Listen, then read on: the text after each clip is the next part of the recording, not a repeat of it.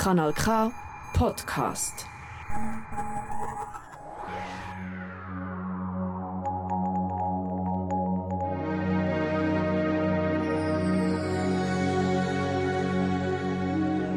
The Milky Way. Kanal K. Hello, everyone. Welcome to the Milky Way podcast with me, Dr. Tejpreet Kaur. In this podcast, we talk about everything from Big Bang to black holes. In today's episode, we have a very special guest with us, Dr. Brandon Panos. He has been mainly involved in the application of machine learning techniques in the astronomy field. Thanks for joining us, Brandon. No problem. Happy to be here. Thank you. So, could you please tell us a little about your background and how you got into this field of machine learning and astrophysics? Sure. So, thank you for saying that I'm a special guest. That's fantastic to hear. uh, very honored to be here. Um, so, I'm South African actually. And although I've been in this field a long time, I'm not that old as it sounds.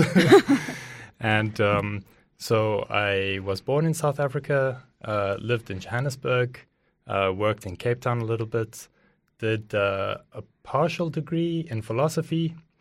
Um, decided that there were no uh, real life prospects in that field. Nobody hires anybody who sits on a rock and thinks. So I went for the next best thing, which was a theoretical physicist. And I did my undergraduates at the University of Johannesburg, uh, majoring in physics and pure mathematics. I then did, we have something called a honors year. It's like Uh-huh. the most intense year of your life where uh, you throw in piles of information into your brain and then forget it immediately after the year is done. Uh, and it's basically a test bed for seeing whether it's worth continuing in this field. So it really like stretches you to the limit. And uh, I passed that very well, very happy. And um, I got invited to do a master's in theoretical condensed matter physics at the University of Witwatersrand under the supervision of Dr. Isaac Sneeman. And uh, after a two years master's, my thesis got stolen twice. I had to rewrite it. Um, then, in my estimation, the master's was actually very good, and uh, I applied for a position in Switzerland, and uh, they enjoyed my master's as well. And they're looking for a theorist, um, so they invited me over to Switzerland, and the position was um, studying solar flares with machine learning. And uh, one of the reasons for my interest in this was that machine learning was just percolating, becoming like a, a buzzword in South Africa. And um, I didn't want to miss the bus. And I thought this was the ideal opportunity to reforge myself in, in, in this sort of um, new, promising direction. So I ended up uh, being supervised by three supervisors, not because I was bad, that's just how it turned out. Uh, one of the supervisors was an expert in, um, in machine learning and uh, information theory. Um, he's uh, Slava Volensky, definitely butchering that name. The other supervisor was uh, Sam Krucker, responsible for um, the STIX instrument uh, on Solar Orbiter that was launched recently. We can talk about that if you're interested. And uh, my main supervisor was uh, Dr. well Professor now Lucia Kleint, and I ended up continuing a postdoc with her first in Geneva, then in Bern.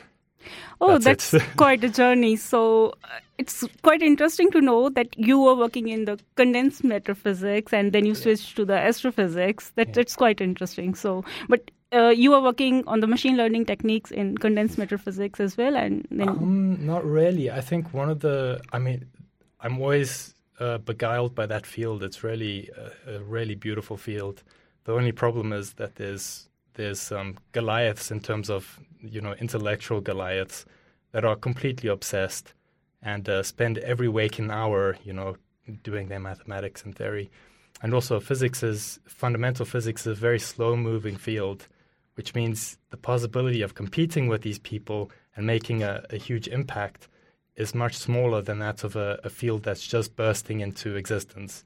So um, during my master's, there was no machine learning, but I was hearing about it quite a lot. Um, but it, my master's was primarily with pen and paper, and I think I, I ended up massacring uh, I don't know, thousands of trees with equations that I then threw away and uh, Okay. yeah, eventually got down. Oh, that, that that's quite interesting. And how was this? Like, what did you do with machine learning and astronomy? How did you club these two things? We used uh, data from the IRIS satellite, mm-hmm.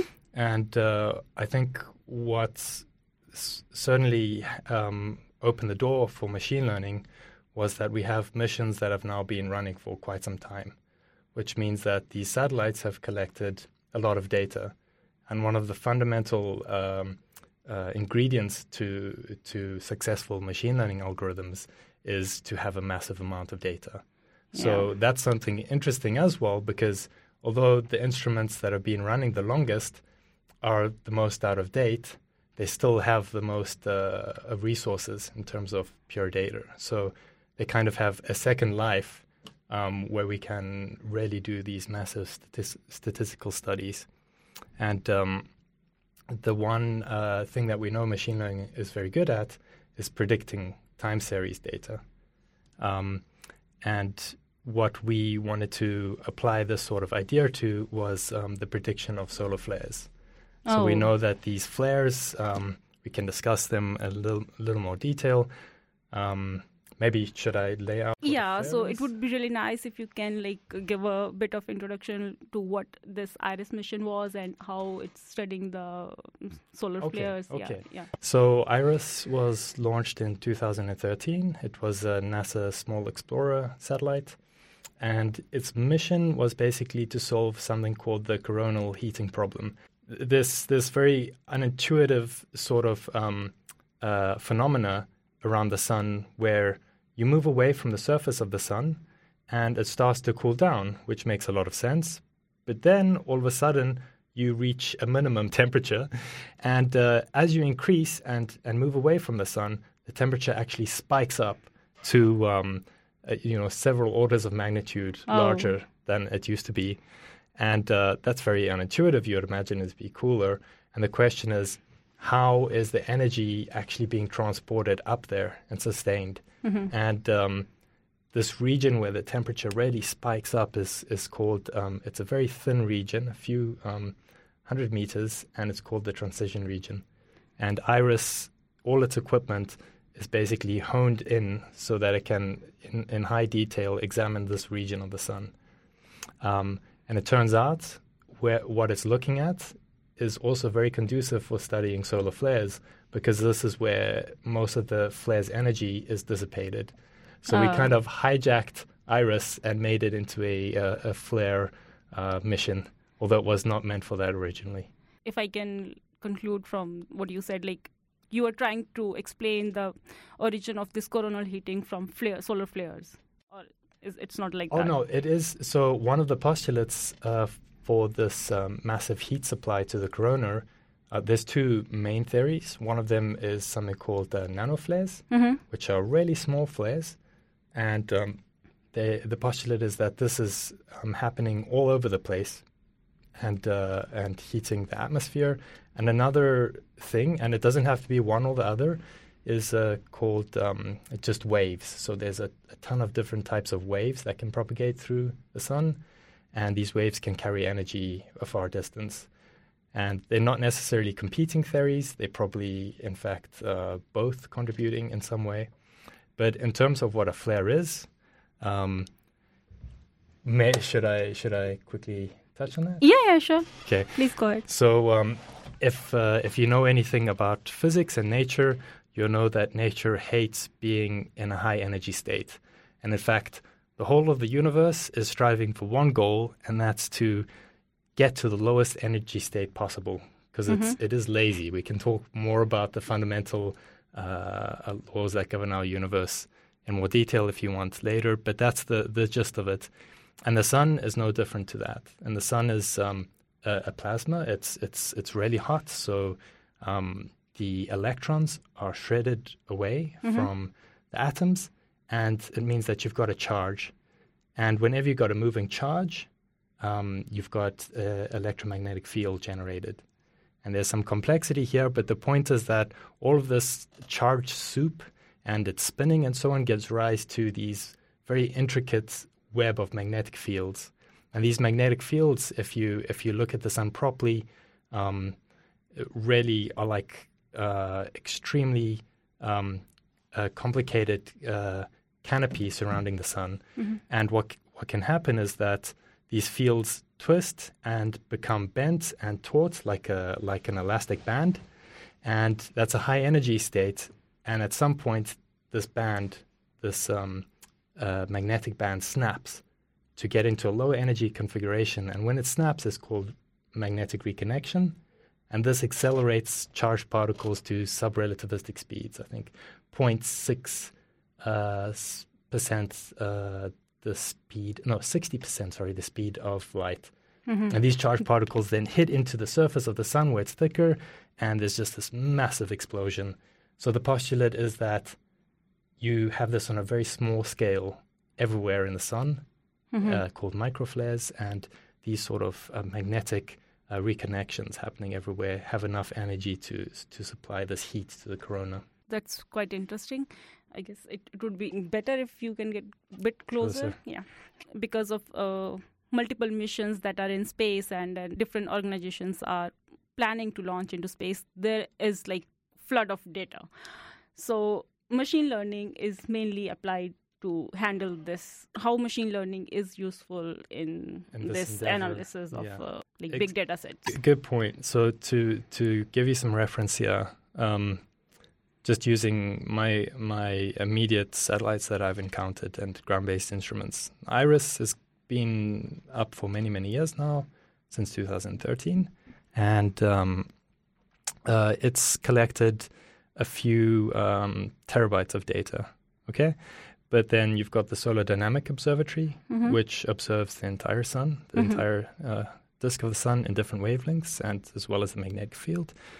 And it's collected a petabyte of data over its lifetime. That's huge. Yeah, we're talking about the amount of data on YouTube. so, and then um, we look to the most modern instruments like DKIST, which mm-hmm. is um, observing the sun with high resolution, as well as not to mention the Square Kilometre Array, in South Africa and Australia. And that that's the only missions that are for Sun, and there are a number of other exactly. missions. This is just from my reference frame.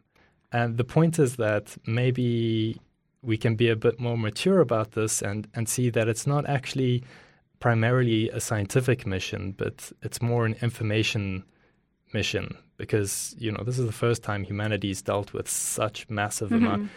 It, it's it requires advancements in technology probably more so than than in our theories in physics. So, yeah. Um, but from from uh, SK and so on, we're getting petabytes, possibly per day. Um, okay. And the point is that as a human, it's estimated that we will see less, much less than one percent of this data, and that's a frightening statistic. Which means that who's going to look at the rest of the data? And this is where machine learning comes in because machine learning algorithms in some way are supposed to, they're modeled after the human brain or mammalian brain. So in some way, they're supposed to be a surrogate, a, a representation of how a human mm-hmm. um, mind is configured, and hopefully then it can, we can release these algorithms that can go through the data space really quickly and make human-type decisions for us, and then deliver for us the most critical, insightful pieces of this um, data set. So it's not a question that um, whether machine learning is useful or not. In fact, it is absolutely um, 100% critical that we put in a lot of effort to developing these algorithms. Otherwise, we are at a stalemate with our data. We're not going to be able to do anything with it. This brings to the question how does machine learning actually works? Like, what is machine learning if we talk about for the audience? Like? So, machine learning is many things. Um, I guess it's classically divided into two categories. The one is called supervised learning, mm-hmm. the other one is called unsupervised learning. And the difference you'll see now in supervised learning, you've got something, you've got the data as well as labels for the data, meaning you've got a situation, the classical situation in machine learning is um, cats and dogs. So the data would be images, mm-hmm. pixels, values for cats and dogs, and each uh, array of pixel values carries a label. If, if it's a one, it's a dog. If it's a zero, it's a cat. Mm-hmm. Okay, and um, so this is supervised machine learning. It requires these two inputs. Uh, unsupervised learning actually has no targets, no labels. And this is what's probably most important for us um, because, well, almost all of our data out there is unlabeled. And uh, the task of unsupervised machine learning is to is to find patterns in the data automatically, to automatically sort out the data. Then there's actually a third very interesting branch, which is probably people are most familiar with its outputs. It's been used for um, training uh, chess engines that are now much more powerful than any human can ever hope to be. Uh, they played, um, they trained uh, um, reinforcement learning did I say reinforcement learning yet? So the third pillar is no. uh, reinforcement learning. And this is more esoteric. It doesn't have labels or data. Mm-hmm. The idea here is that you release an agent into some sort of simulated environment, and this agent is allowed to interact with the environment, and uh, it gets rewards and punishments depending on whether it's going in the right direction to reach its goal or not. So it's very much how you train a, a dog or a human oh, or something like this. That sounds like the very fascinating. Um, and yeah, this is this has really led to some amazing um, advancements. That's really interesting. Thanks for explaining the basics of machine learning. So now i'm interested to know like what are the main challenges when you try to uh, train your data sets for uh, with machine learning how do you like what are the main challenges that you face uh, from your field of expertise the main challenges, uh, actually, um, lack of data, funny enough, although I went on and on about it. Um, the thing is that although we have a lot of data, um, we want specific types of data. For instance, I'm analyzing solar flares, and uh, you have to sort of respect, no matter how fast the instrument or how much data it's taking, you have to respect the rhythm of of nature. Mm-hmm. If nature only outputs these big flares ever so often, then of course you have a, a sparse data set. Um, of course, something to stress here is that the machine learning laboratory, where all these algorithms are tested and tried out on, is extremely sad and very boring. So it, it consists of something classically, it consists of something called the MNIST dataset, which I think is about 60,000 um, uh, hand annotated images of, of uh, numbers mm-hmm. zero to nine, and that's it. That's their entire data set. And uh, the point is that when you release machine learning on real world, world data, this data is not so nice. It's it's not um, very machine learning ready. This means that, um, for instance, you could have instruments that are collecting data at uh, different cadences. So you could have data coming in at different time steps. Mm-hmm. So if you're doing sequence modeling, you have to find a way to make this homogeneous. Um, you could have missing data, corrupted data. On the sun, if you look towards the limb, the uh, magnetic data gets distorted. Um, and the point is that a lot of these instruments are designed to be very adaptable. Um, and this is great if you're a scientist because then you can change the knobs and dials on the satellite, send up requests that specifically are tailor made for your research outcome. However, this means that your data set is generally very heterogeneous and extremely mm-hmm. dirty. So I would say that 80% of the task is is making this data more homogeneous and uh, more machine learning theory um, ready and yeah, that would be the the single most uh, biggest challenge. Yeah, so I guess uh, you also answered my next question. I was about to ask you like how much uh, machine learning is going to affect the human interference in the data analysis. So so still like human touch is still needed in the data analysis. Well, uh, that's called that's called uh, keeping the human in the loop. and I'm of the opinion that the human's going to slip out the loop soon, and it's just going to be machine learning. So, when we were talking about what machine learning is, um, I think we can we can say that machine learning is something that, um, well, my my my idea, if I zoom out, is that it's um, it starts with an initial guess. Okay, let me back up a little more. Mm-hmm. um, if we look at um, the theories that we have in physics, they've been matured over many hundreds of years. Yeah. They represent the pinnacle of human thought and construction, and they've undergone several major um, uh, unifications exactly. so that the mathematical underbedding of the entire theory is is almost perfect and pristine. And uh, that's not the case for machine learning. Machine learning is in its infancy again, which means that it's very hard to find this this underlying unity that unites everything, like quantum field theory in physics. It doesn't quite exist. So you have a whole lot of these different types of machines, different fancy methods, and so on. But I can say what they all tend to strive for is self learning and generalization. And uh, what that means is that you can, you can spot a machine learning algorithm because it's something that starts with a bad guess mm-hmm. called a prior. So it, it borrows ideas from Bayesian uh, statistics. It starts with a prior, a bad guess, and then it slowly improves this guess by looking at more and more data.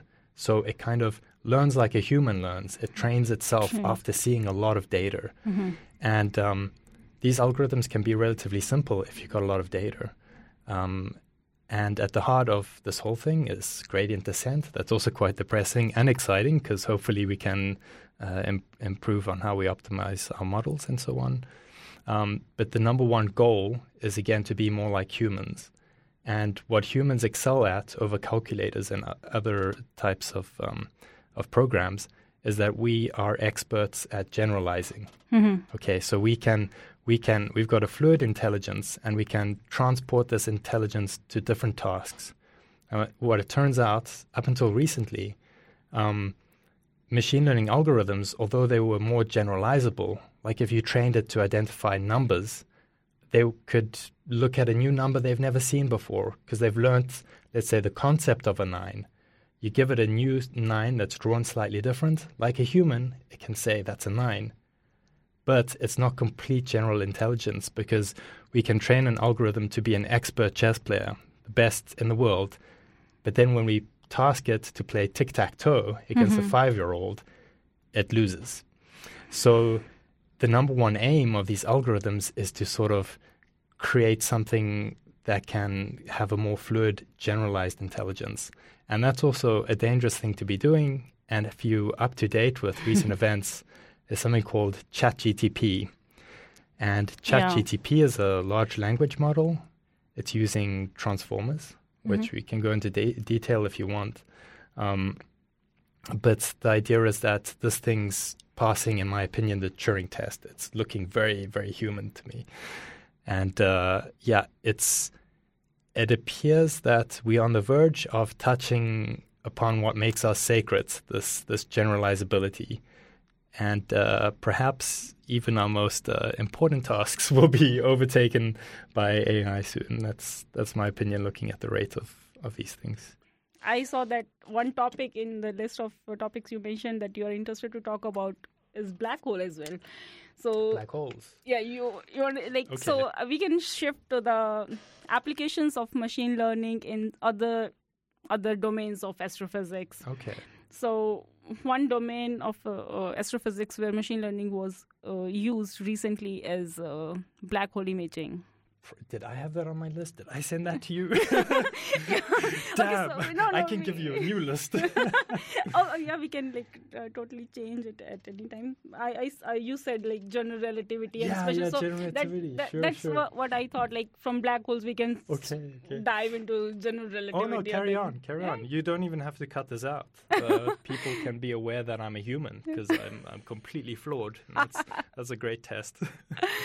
yeah. So, so, let's talk about black holes then. So yeah, how machine learning was like essential part of black hole imaging and the Event Horizon uh, Telescope. They mm, they were trying to image the black holes and uh, then they took like multiple images they they had like huge amount of like data. a global collaboration to stitch all the images yeah. together yeah so but uh, how do they ex- extract this image so the image that we saw in the newspapers everywhere all, all, all around the globe that was not just like single image taken from mm-hmm. any telescope yeah, data like yeah. it was not just a like a camera click or exactly, anything like yeah. that so they trained the like machine learning data sets like for like uh, what do you call it like the synthesized data Yeah. synthetic data yeah, synthetic. yeah so then after that they replicated with the original data hmm that they received from the telescope and then they uh, created like multiple images of the black hole Okay, multiple possible, statistically yeah possible. possible And they sampled and the most likely. yeah this the Yeah. image that we saw was the like most likely coming out of from That's all the- interesting. That, that that's very interesting. That's that's part of something called I think. So you, if you came across the word in the paper, because to be honest, I'm I'm a very selfish uh, researcher. I kind Uh-huh. of I kind of dig into my own world and sometimes don't even read other people's work. this is a very very bad researching technique. But um, these, uh, it's called generative modeling. Could guess is happening is maybe we can speak about in general how machine learning is parlaying, which I guess was one of your questions earlier with physics. How is it becoming more amenable to to, to physicists and Yeah. usable as a tool, not just a blunt tool? So, what's what's going on there is, um, I guess, something called well, this new technique. I think was 2017. I think the people who came up with this idea, it's called uh, normalizing flows. okay And uh, the idea in generative machine learning is um, it's unsupervised, which means remember from a little while Mhm. back we discussed these three different pillars, and that means there's no labels. And um, the idea is to get a good estim- density estimate of the true distribution. And um, what you do is you uh, you train these models such that they can make new images or new instances um, that you can't tell apart. So you said synthetic and real data. mm-hmm. Their actual training objective is to fool you. So when they come up with something um, like an image of a black hole, Mm-hmm. you can't tell that it's th- synthetic or from the real data. Or uh, a, a good example in social media is that they can be trained on celebrity faces. They'll generate a new celebrity that doesn't exist, uh-huh. but you won't know that they don't exist because they have the hallmarks of whatever the Mhm. celebrity uses. And uh, so these normalizing flows, which is also a, a really beautiful uh, topic, and it's and it's also borrowing a lot from physics right now. Mhm. Um, uh, it, they they can actually access what's called uh, the posterior, the true posterior, which means that given my data, what are um, the most likely uh, distributing uh, distribution for my uh, parameters in my simulation? So it, that's exactly what we're saying. We said um, we've trained this model. Here's all the image data and so on. It gives me the full posterior, meaning that all the possible uh, um, images that could be the black hole, and then it's got the most likely one there as well. So Mm-hmm. Yeah. this this this Yeah, I guess it normalizing flow is, like is really a powerful tool for us to not just examine a single point, but Uh-huh. the, the whole thing. Yeah. yeah yeah i, I remember like uh, they mentioned something about like they did it like with independent groups they, they Yeah. had multiple teams and those teams were not communicating with each other and then but still they kind of generated similar images from machine learning Yeah, for that's the ex- that, and that's that's good scientific Yeah. conduct, right? You Yeah. do independent uh, experiments, yeah yeah and if you come up with the same thing, doing very different techniques and in different Yeah. ways, then it's more likely that is correct. Yeah. It, it changed completely the perspective how we look at the gravity after the Yeah. general relativity like it's it's not like some force okay from like when newton talked about gravity and when But I einstein got, I've talked got to keep you here because this is important for me. Like this is, uh, I hope you like like talking about this. But you sp- you spoke about Newton. Like, why is general relativity an, an upgrade from Newton Newtonian? I think even like in Newton's day, he said everything was a clockwork universe, working perfectly, yeah except Mercury's orbit was off by a fraction of a percent. And the the thing is, you know, I don't think this is real, but it's he said that they said this is a great success. He said that fraction of a percent keeps me up at night, you know. so the point is that Mercury comes really close in a non-elliptical orbit, so it travels fast. It gets out of this uh, slow and big realm that we're in, and the effects of special relativity kick in. So it's an upgrade. General relativity is an upgrade um, because it encapsulates more of our observations, right? Mhm. So Yeah, please. Um, what was so unappealing about Newton's law of gravity? And this is a bit of a weird question. I'm not expecting you to answer it. okay, okay, so, so what what what is kind of like wrong?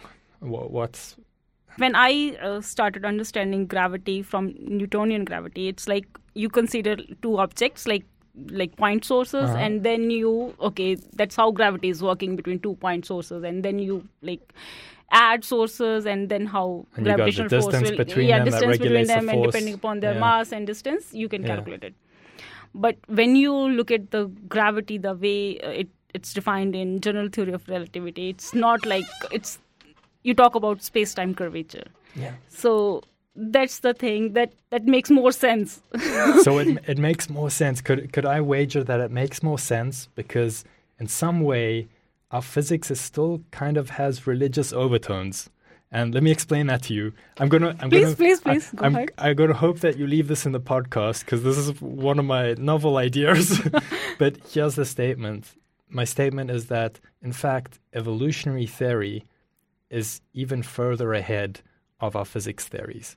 And that doesn't mean that the theories are more elegant or more complicated. Like the physical theories are the most abstract things I've come across.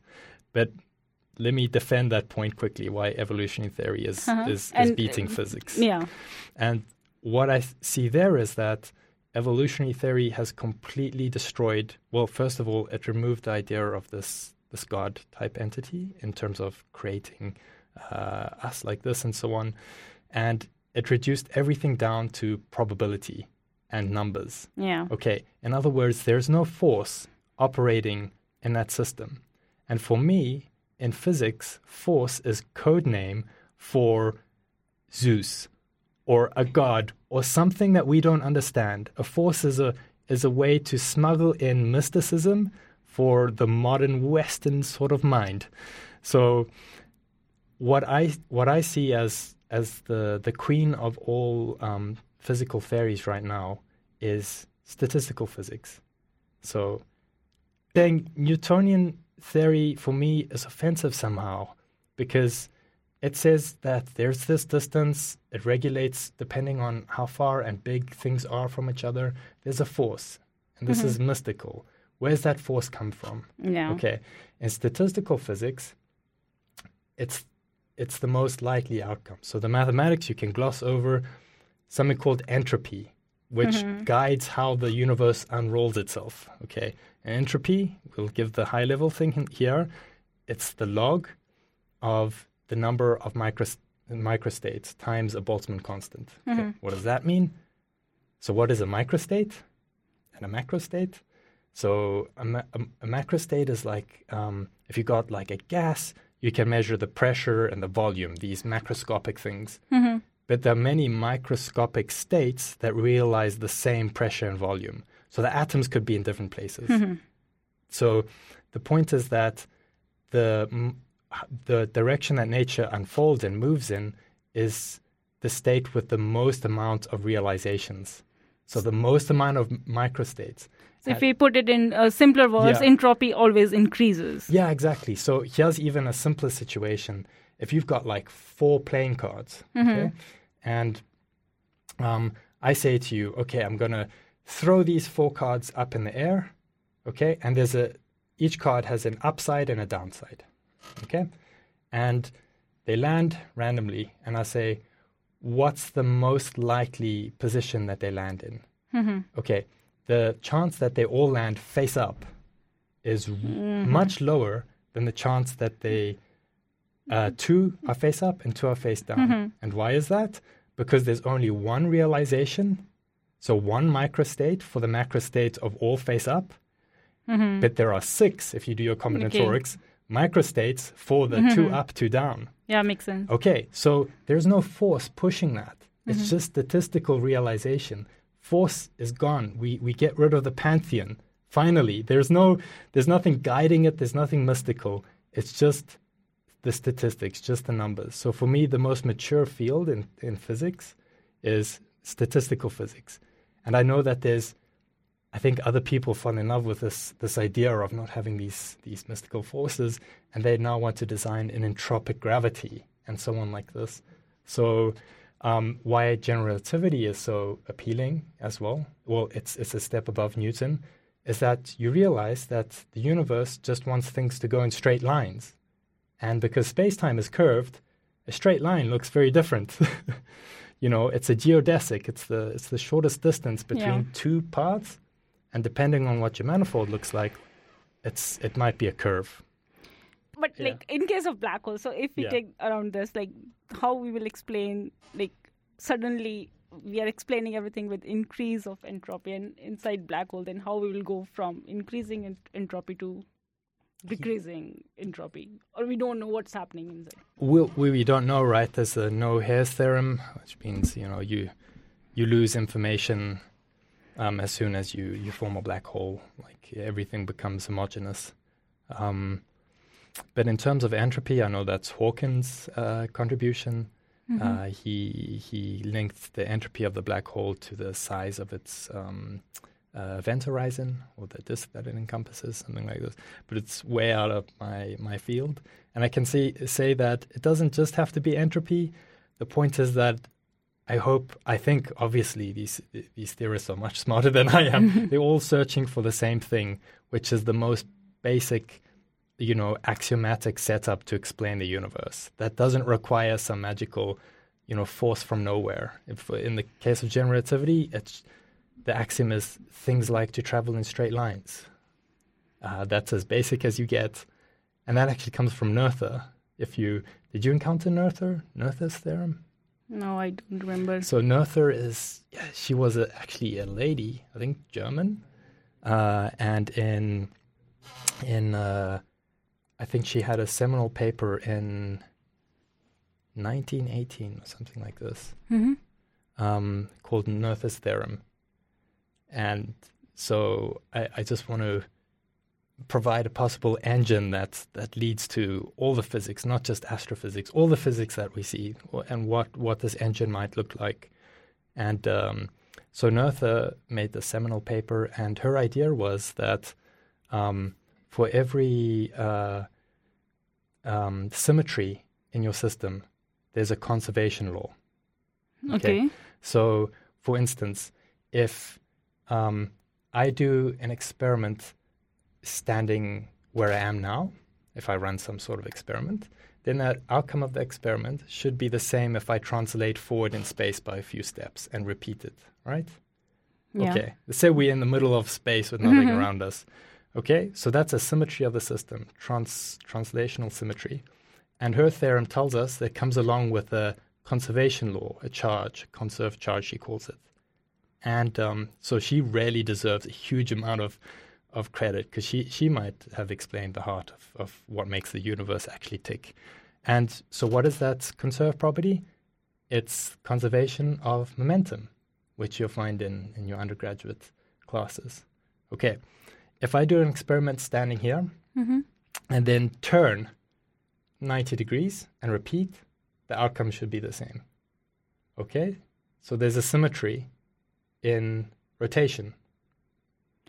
Yeah, that but it, that that's for spatial and temporal both dimensions. Like, how does it work? We'll get to the temporal, Temporal, but, yeah. but in terms of just uh, treating a rotation and a translation differently, Uh-huh. the experiment should still be the same if I'm standing at different angles. Ah, yeah, th- th- th- that's right. So the, yeah. the conserved charge there is conservation of angular momentum. hmm Okay, so we, we got that, and that's why that's why um, neutron spa- uh, stars spin really quickly hmm when the matter falls into them, and you can maybe explain that to the audience. Okay, now let's be more esoteric and abstract. Um, if I do an experiment now hmm and then wait ten minutes, translate in time, and repeat it again, the outcome should be the same. Yeah. Then what's the conservation law according to that symmetry? It's not momentum. That's the That's all- conservation of energy. energy. No. That's crazy. To start realizing that's okay, and it goes more more strange. Then you get conservation of charge, you get conservation of of color and so on when you when you do quantum field theory.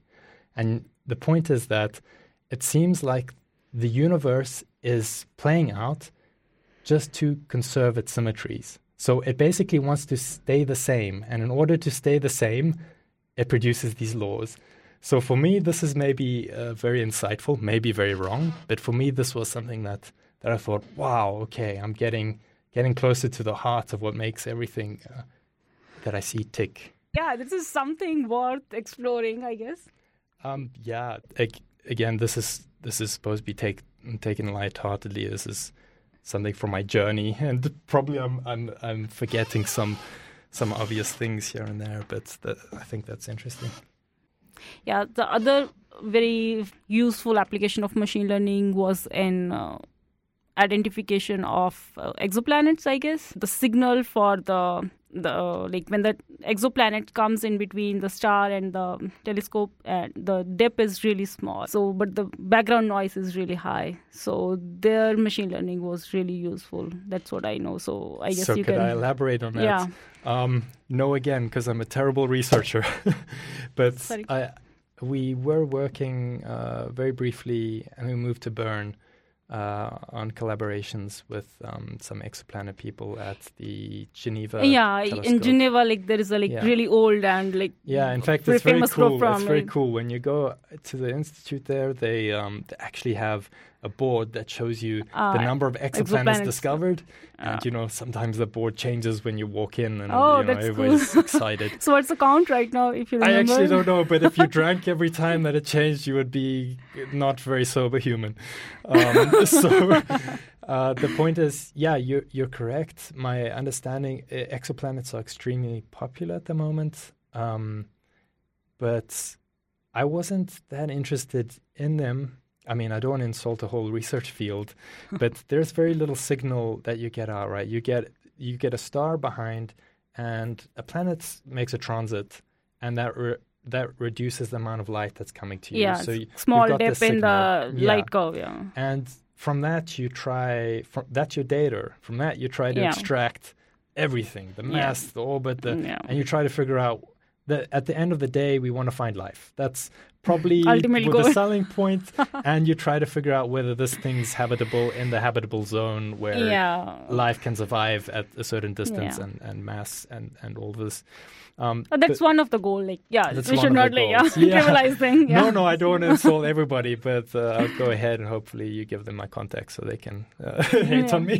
but um, let's say that there's been an interesting progression as well, because now when the when the planet actually makes a transit, um, you can spectroscopically look at the signals before it's there and afterwards, and some of that light would have actually traveled through the exoplanet's atmosphere Mhm. and you can subtract the one from the other and figure out the composition of the atmosphere. yeah, that's what also happening right now. yeah, now. exactly. This is also now a big area of with research. J- JWST, they are doing it right now, like uh, Yeah. to identify the spectral lines, and then they are trying to figure out what kind of atmosphere that exoplanet might have, and if they have like there Yeah. is some organic stuff. I mean, these there minds should not. be used to to create uh, uh, living synthetic beings. but anyway, I think. Um, uh, I mean, we were also on La Palma uh, doing observations with the Swedish uh, solar telescope,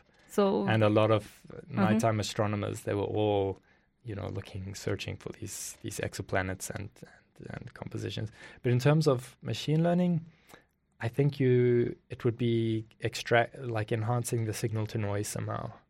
yeah, I guess that, that's what they were would doing be with the it. idea. But yeah, Because what how we sort of helped the Geneva Institute is that we have specialists that are solar Mhm. solar physicists. And although, um, because the sun is always in our view, Mhm. it seems like a mundane object, it actually contains almost every aspect of physics that you could imagine. I mean, it's it's magnetic fields, it's plasmas, it's atomic physics. It's it's really, of of course, you get really exotic uh, uh, things like black yeah. holes and so on. yeah, not- that's what but, I was but thinking. still, yeah. I mean, it encompasses a wealth of, of physics. yeah, it's like it's it's closest star, I would say. So that's that's a plus point of sun. Other than that, it's just one star out of billions of stars of one solar mass, and Yeah. and okay, let's not get into that. no, no, no, no. This is exactly what I what I get into. I'll defend our star. Um, okay. The, the point the point So- is that it's close. So it's the only sort of data point that we can really look in high resolution. But it does provide a really important test bed to make equipment to test things and the capacity that we're being employed partly uh, through collaboration with Geneva University was that we could provide a more full picture of what the their background noises because they're interested in the the transit, the exoplanet.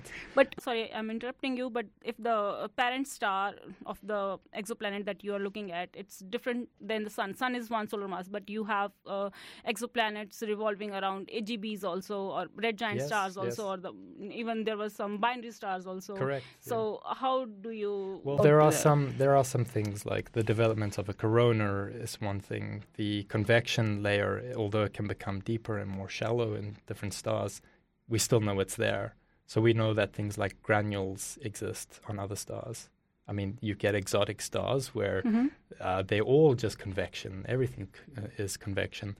But I would say that it's better than nothing, and it does it does allow us if you don't if you can find uh, let's say something that's like a G-type star, then at least you already have a good idea of what your background noise is, and you can maybe separate it from from the exoplanet uh, more accurately. So we had a long discussion on machine learning, how it's being used in uh, present day data analysis, and how it's uh, what is the basis of machine learning, and whether it's going to take over human intelligence or not. So I would like to ask you as a wrap up question, what do you think? Like, what's going to be the future of machine learning? Is it going to help us um, solve some fundamental existing mysteries of physics? Okay. Yeah, that's a great question. Um, I can say, at least in the field of biology, um, we have something called AlphaFold, which has led to a massive amount of, of positive research and uh, the synthesis of different proteins and so on in the medical industry. And this has been a, a huge paradigm shift that we, we hope machine learning can deliver to the physics side of it as well. Um, to wrap up, in general, um, machine learning is great at predicting uh, uh, things, so taking data and predicting how they will evolve in time. They're great at finding structure in your data, um, finding interesting parts and outliers in your data. But uh, one thing that we must keep in mind is that machine learning was actually born and nurtured in industry. So its goal was never to give insight. Its goal was to enhance accuracy. So, in other words, if it's driving a car very well and not, you know, making accidents, or if it's predicting the stock market, or or um, if it's getting a classification correct 100% of the time, that's all industry is concerned with. It's not concerned in in in giving us back the knowledge of why this is. So um, uh, then you had something called a deep learning revolution, where instead of the scientists f- handcrafting features and feeding it into these networks, they found that if you just make these networks deeper and bigger, the network can find a better basis and has no need for the human and be more accurate. So the thing that we're facing now is a massive black box. And this is anti Newtonian. This is a huge tension between the scientific method um, and machine learning, is that the scientific method is, is something that seeks clarity and insight and deeper theories. And machine learning at present is giving us a black box. This is very dangerous to interpret things out of black box. So, a very exciting wave that's hopefully going to connect us back to our roots and uh, back to this sort of um, uh, ethic that we love so much in science is something called explainable AI. So we've got techniques like they're low resolution at the moment, but this is an emerging field. Uh, we've got techniques like expected gradients and GradCam that allow us to take brain scans, almost brain scans of these networks when they're learning something, and actually show us what they've learned. So, Oh, that's so cool. in this way, maybe we don't just predict solar flares really well, and congratulations, as physicists, Mm-hmm. we can maybe reach back inside the models and get why it was able to predict and therefore enrich our theories through machine learning. So this is the hope Um, and we also hope that we don't get um, uh, overtaken by our machine overlords. so that's that's it from me, and thank you so much for inviting me on the podcast. And this is indeed exciting times, and it was an absolute pleasure. It was absolute pleasure to have you here and having this exciting discussion about like what's going to be the what is machine learning and what's going to be i, I must say like i learned a lot today. And uh, yeah we are going to continue this discussion afterwards. But for the podcast listeners see you next time. Ciao. Ciao